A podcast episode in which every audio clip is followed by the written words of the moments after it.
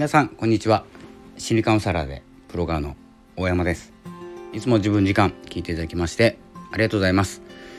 え本日は6月29日、えー、今日はですね新月なんですね。蟹座の新月ということで、えー、テーマは仲間家族あまあコミュニケーションですね、えー、そういった新月新しいエネルギーに切り替わるという、えー、日になっておりますがいかがお過ごしでしょうか、えー、このね、えー、こう天体のね新月満月これは月ですけれども新月満月とかあとは夏至とかですね、まあ、春分夏至とですねこう大きくエネルギーが、えー、切り替わる日になっておりますので、えーまあ、ここ最近ねちょっとやる気がないとか暑くなってきてとかえっ、ー、とまあなんなんていうんですかねこう緊急事態というかそういう制限がかかったことが解除されたんだけれどもうまく動けていない自分にですねちょっと嫌気がさすようなことが6月21日ぐらいから続いているのではないでしょうか。というわけですね、えー、僕の個人的な、えー、見解というかですねこの夏至を迎えて、えー、そこからですねやる気がどんどんなんかなくなっていくわけじゃないんですけど起きないこれね、えー、自分は毎日だという方もいらっしゃるかもしれないんですけれどもこの強弱っていうの結構大事なんですよ。もうちょっと本編入ってるんですけれどもこの新月で何を切り替えるかというとあの新しい月ですよね。満月がこう陰っていくというかこう満月の部分が減っていって太陽に太陽の光がね当たってる部分が減っていって、まあ、黒く見えるんですね。減っていく欠けていく、えー、なくなっていくねそんな感じが満月から新月にかけて起こるんですけれどもそのタイミングで、まあ、今回新月迎えたんですけれども新しいエネルギーを迎えて新しい自分を作り上げていくんですけれども大事なことがですね、まあ、タイトルにもありますように仲間とか家族えーと、友達とか家族ですね。こう近しい感じですね。近しい感じっていうのはあの何て言うんですかね。新しく近しい人を作るわけではなくていたんですよね。いるんですよ。もうすでに。で新月っていうのは新しいエネルギー今回は蟹座で新月が起こるわけなんですけれどもこう月は移動してきますよね太陽も移動していくんですけれども太陽が移動するとねあの春分の日とか夏至とかねそういうのでこうその日に当てられてるぐらい大事な太陽と月こう動いてますよね月は。動いてるというかこう星座を移動していって今回はこれに注力しましょうっていうメッセージをですね、えー、くれているわけです。でそれに気づいた方が動きやすいというかきっかけを作りやすいんですね。どっぷりスピリチュアルにはまろうとかですね天空図を見ようというわけではなくその言葉を一つ一つ覚えようとかね、えーと、カニ座とかこう第1ハウスから12ハウスまであって、え、サビアンシンボルが今日はあれでとかねいろんな深いところまで学ぼうっていうんじゃなくて、うと、28日周期でねいいきっかけをいただいているわけです。えきっかけっていうのは気づきですよね。何かに気づいて行動しますよね。すごく身近な下手くそな例えで言うとお腹痛いって気づきなんですよ。わかります？お腹じわじわ痛くなってこないじゃないですか。あお腹痛いってなるじゃないですか。あお腹空いたってなるじゃないですか。じわじわお腹空いていかないんですよお腹がどんどん空いてきたっていうことがなくてあお腹空いたな何か食べたいなってこれ全部気づきなんですね宇宙と関係ないですけどね、まあ、本来関係していくんですけどこの話すると6時間ぐらいかかるのでお話はちょっと割愛させていただくんですけれども全部気づきなわけです。ってことはこう無意識でそれ気づいてますよね。一日に何回お手洗いに行くお腹がすくやりたいことにやりたいことに気づくっていうことを意識してないじゃないですか。ってことは無意識に気づいてるわけですよね体の周期で。で大事なのがまあ全部大事なんですけど気づくポイントに意識を向けてあげると気づきやすくなるんですよ単純に言うと。その時間帯、まあ、お腹すくとかお腹が痛いとかっていう話はもうちょっと忘れていただいてちょっと例えがね下手くそだったので何かこの新月で仲間とか家族とか今回キーワードになってますってなった時に何を考えるかなんですよ。あ自分の仲間って自分の家族ってって考えれると思うんですね一旦は。で家族の方がいないとか仲間がとかお友達がいないとかっていう方もいらっしゃると思いますのでいろんな方がねいるので。僕もねそんなに何て言うんですかね気づきの部分では分かんないんですけれどもいろいろあるから。あ家族って考えた時に何を気づくのか。仲間って考えた時に何を気づくのか、ね、これ人それぞれで気づきっていうのがあってそのポイントが今日なわけですよね。新月。28日に1回ですよね。なので満月新月っていう、えー、気づきのきっかけをこうまあメモることもしなくていいんですけどどっかで SNS とかねネットを毎日こう触ってると思うんですけれども Twitter とかでもね、えっと、こういうスタンド FM とかでも必ずスピリチュアルなカウンセラーさんとかあのヒーラーの方とかねヒーラーっていうこうエネルギーをいただける方なんですけれどもいらっしゃるのでまずは何て言うんですかね深く聞かなくていいんで軽く軽めにキーワードぐらいは覚えておいた方がいいかもしれないなと思ってます。なので蟹座で新月とか、うんと、ヤギ座で満月とかねいろいろこう星座があるわけですよね十二星座。で十二星座のこう覚えなくていいから今回はどんなことをあのキーワードになっているんだろう。どんな気づきを今日は得ようと行動することがいいんだろうとかね。いろいろあのこうぼんやりねぼんやり広い範囲で情報を得ているよりは今日の切り替え仲間と家族。例えば仲間と家族でちょっと10分ぐらい話してくださいって言われたら何を話をするかとか。そんなね、えー、きっかけ作りを自分に与えてあげるとどんどん言葉出てきますから。で出てこなかった時に何を考えてるかなんですよ。なんで出てこないのか。あそういえば家族と連絡を取っていないとか家族に、えーと、会ってないとかね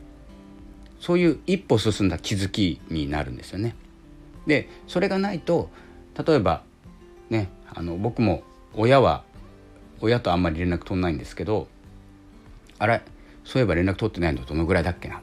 てちょっと気づくじゃないですか。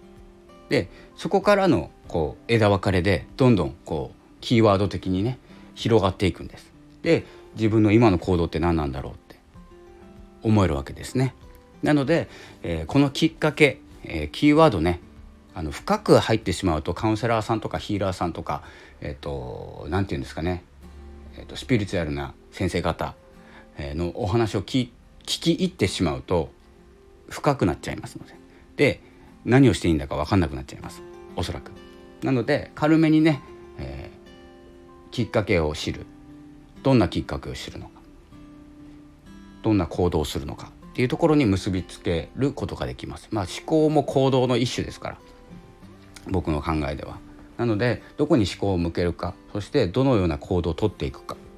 ね、行動っていう言葉、えー、よく聞くけど難しいんです。行動しましょうって言われて難しいじゃないですか。ね、なのでその行動一歩目っていうのが、えー、どんどん気づけるようになってくる。これは徐々にでいいと思います。あそういえば新月か満月かあ月が見えたな。あそろそろ満月かってなったら誰かの放送を聞いてみて今回のキーワードなんだろうでもいいですしこうね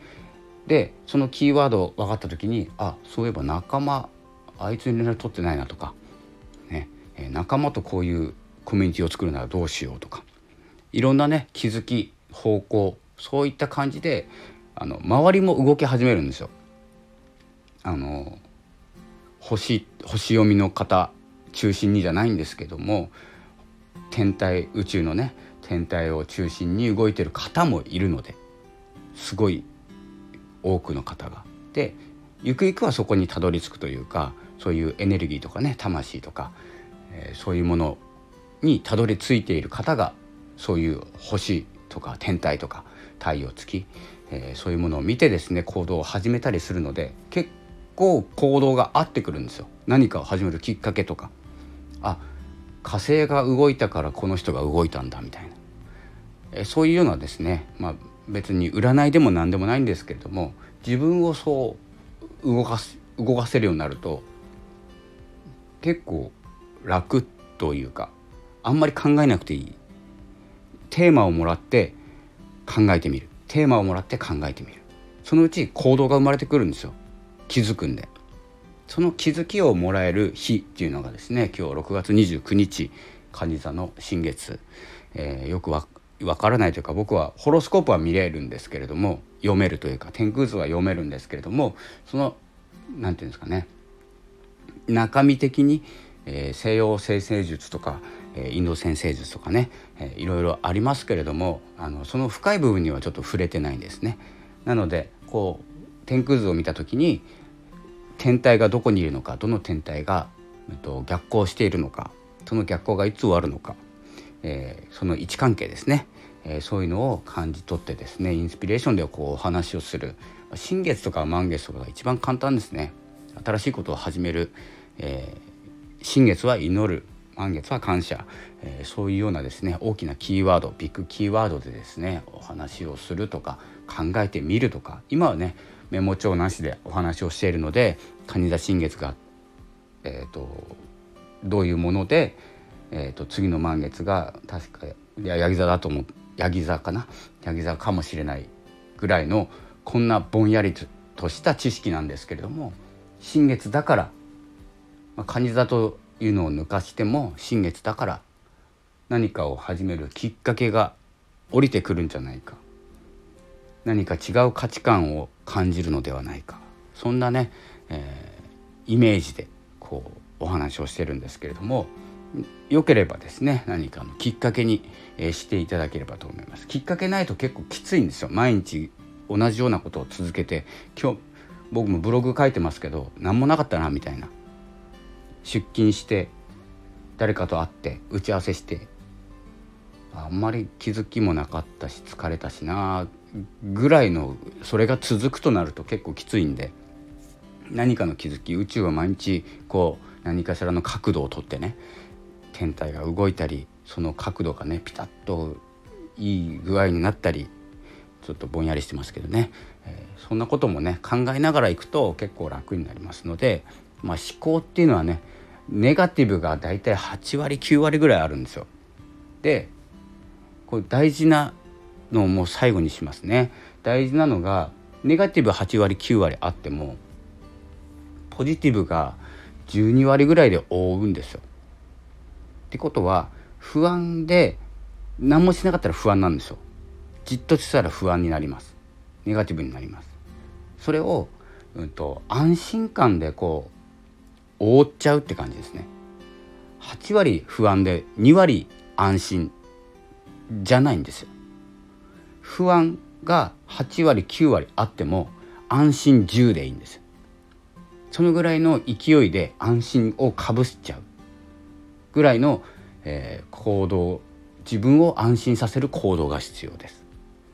というですね、えー、今回はあと新月のあのイメージですね。でその安心はどこから来るかっていうと何、うん、て言うんですかね仲間家族こう考えた時にあの新月なんであの宇宙の話じゃないですか。月の話なんですよ。なのでスケールどんどん上げてっちゃっていいんで自分なりに。自分の行動自分のスキルだったらこのぐらいだろうっていう10倍か 100, 100倍ぐらいのあの祈りを。だから、まあ、家族の健康とか自分の、まあ、幸せ平和家族の平和仲間の健康とかこういうね仲間内の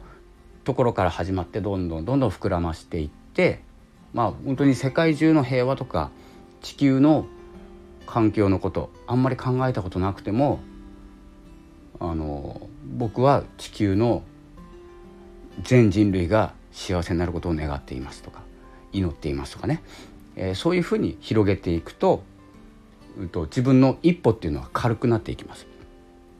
すごく軽くなっていくっていうかあ身の回り身の回りっていうかねあの近しい方々の幸せそこから広がって地球の人類の幸せ全人類ね、え、まあそこまでいくとちょっと大げさかもしれないんですけれどももうちょっとねあの家族仲間まあまあ兄弟家族ね親兄弟仲間会社の人とか地域の人とか日本の人世界の人っていうふうにね、広げていけばいいんですけれどもそしたらもうどんどんどんどん広いじゃないですか。広いってことは一歩目って軽くなるんですよゴールが遠いと、まあ、ゴールじゃないですけどそういうイメージを膨らましていくっていう意味は意味的には一歩を軽くするっていうことですね。まあ、1メートル進もうっていうゴールを決めた時の一歩って難しいんですけど何て言うんですか？1キロ進もうと思った時の一歩っておそらく軽いんですよ。そんな感じでちょっと分かりづらいかもしれないんですけれども分かりづらい話を今のところ16分話しております。で結論ないまま終わりますけれども、まあ、新月なんであらゆるところからインスピレーションをもらって、えー、行動していっていただきたいなと思います。ということで、えー、スタンド FM 久しぶりの更新ちょっと長くなりました。えー、先ほどポッドキャストも Spotify 限定で配信しております、えー、ちょっとウェイトというかですね、えー、重りをですね重りっていうかポッドキャストの方にちょっと集中していますのでスタンド FM ちょっと週1回か2回ぐらいになっておりますので是非、えー、お付き合いいただければと思いますそれでは本日もありがとうございました。またお会いしましょう。さようなら。